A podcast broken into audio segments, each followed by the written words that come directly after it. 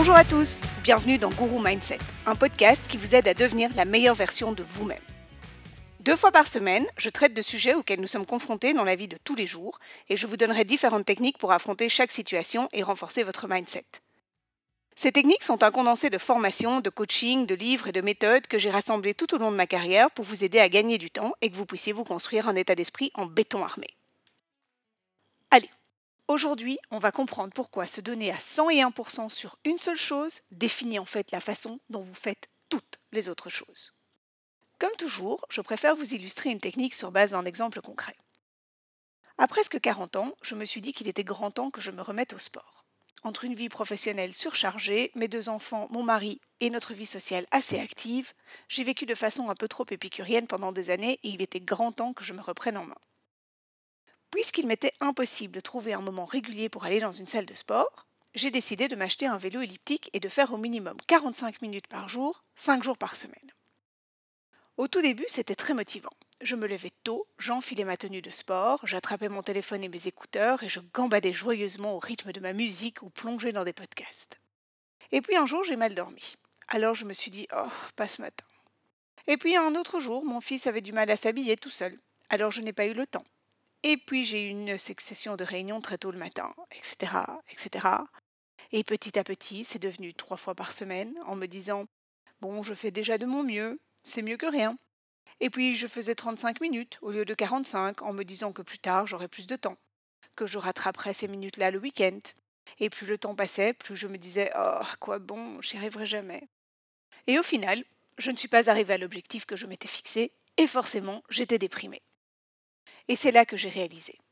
Faire les choses à 99%, cela ne sert à rien. C'est une perte de temps. L'argument du c'est déjà pas mal ne vaut pas un copec puisque de toute façon, au bout, on est déçu. Alors faire mal ou ne rien faire, c'est exactement la même chose. Quand j'ai pris du recul, j'ai aussi réalisé que c'était une période de ma vie où je n'avais plus beaucoup de discipline personnelle, et qu'en fait, ne pas aller au bout de cet objectif était assez représentatif de la façon dont je menais le reste de mes projets. Parce qu'en fait, c'est très symbolique. La façon dont on fait une chose représente la façon dont on fait tout le reste. J'ai donc décidé de me recentrer. Avec un projet vient la motivation et la discipline. Et quand la motivation fluctue, bien, c'est là où il faut faire preuve d'autodiscipline. Parce que sinon, mon vélo elliptique allait se transformer en sèche-linge et mon mari allait me regarder avec un petit sourire en coin, style Ça valait bien la peine de t'acheter un vélo, alors on aurait mieux fait de s'acheter un sèche-linge. Et ça, je ne l'aurais pas supporté. Bon, je m'égare. Écoutez parce que c'est super important. Peu importe ce que vous vous êtes fixé comme objectif, que ce soit 45 minutes de sport par jour, 1000 euros par mois en plus, 4 kilos à perdre, ne faites aucune concession avec votre objectif. 38 minutes, 890 euros ou 3,1 kilos de perdu, ce n'est pas une atteinte.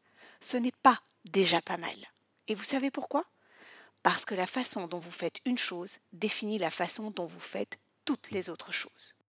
Et y être presque, ce n'est pas y être. Si vous trichez avec vous-même, vous tricherez avec le reste et vous ne vous sentirez jamais comme quelqu'un qui accomplit les choses, comme quelqu'un qui va jusqu'au bout de ses projets.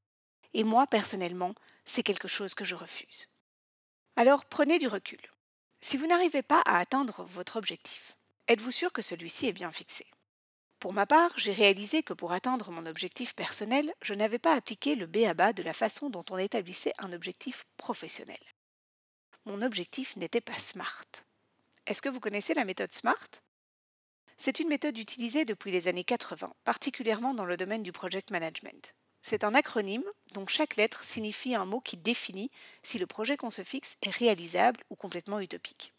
Le S signifie spécifique. Mon projet est-il assez défini? Dans mon cas, avec mes 45 minutes 5 fois par semaine, il me manquait mon objectif final et la durée de cette discipline. J'avais donc toutes les chances de voir ma motivation faillir, puisque je ne savais pas ce que je voulais atteindre exactement, ni en combien de temps. Le M signifie mesurable. Exactement comme mentionné dans spécifique, comment allais-je savoir si mon objectif était atteint alors qu'il n'était pas correctement fixé et que je ne m'étais pas donné une limite dans le temps pour l'atteindre? A signifie atteignable. Est-ce que cinq fois par semaine était vraiment atteignable? Était-ce vraiment établi en ligne avec ma réalité? Et est-ce que trois fois par semaine minimum n'était-ce pas ce que je pouvais réellement offrir en connaissant mon emploi du temps? R signifie réaliste. À nouveau, la façon dont je m'étais laissé dépasser par ma motivation n'était pas du tout réaliste avec les possibilités de ma vie réelle. T signifie temporellement défini. Vu que mon objectif n'était pas clair et n'était pas temporellement défini, il n'y avait en fait aucune fin pour constater les résultats. J'avais donc toutes les chances pour que ma motivation s'effondre. J'ai donc décidé de redéfinir mon objectif. 45 minutes au minimum trois fois par semaine pour perdre 500 grammes par semaine, me concentrer sur une partie du corps à muscler à la fois et faire un bilan chaque premier du mois. Et ça a tout changé. Je ne donne plus 99%, mais bien 101% de moi-même. Si mon emploi du temps me le permet, je fais plus. Je ne m'arrêterai plus jamais à 43 minutes, même si c'est dur. Mais surtout, si je le peux, j'en ferai 46. Pourquoi? Parce que je me répète comme un mantra la façon dont je fais une chose définit la façon dont je fais toutes les choses. Et moi, je fais les choses à 101%. D'un point de vue état d'esprit, je vous promets que vous avez la sensation de pouvoir déplacer des montagnes. Quand vos objectifs sont définis, que vous accomplissez vraiment les choses et qu'en plus vous allez encore plus loin, cela change tout à la façon dont vous vous sentez, dans tout ce que vous entreprenez, et on n'abandonne plus jamais sur les derniers mètres. Donc, on n'oublie pas les règles d'or. Pas trop d'objectifs à la fois. Votre objectif doit être défini de façon smart. On donne toujours 101% parce que c'est ce qui définit la façon dont on fait tout le reste. Et on écoute la musique de Rocky à fond quand on a du mal à trouver la motivation sur les derniers mètres. Alors aujourd'hui, pensez à cet objectif que vous vous êtes fixé. Définissez-le clairement avec la méthode SMART et donnez-vous toujours, dans tout ce que vous faites, à 101%. Parce que 99, ça ne vaut rien.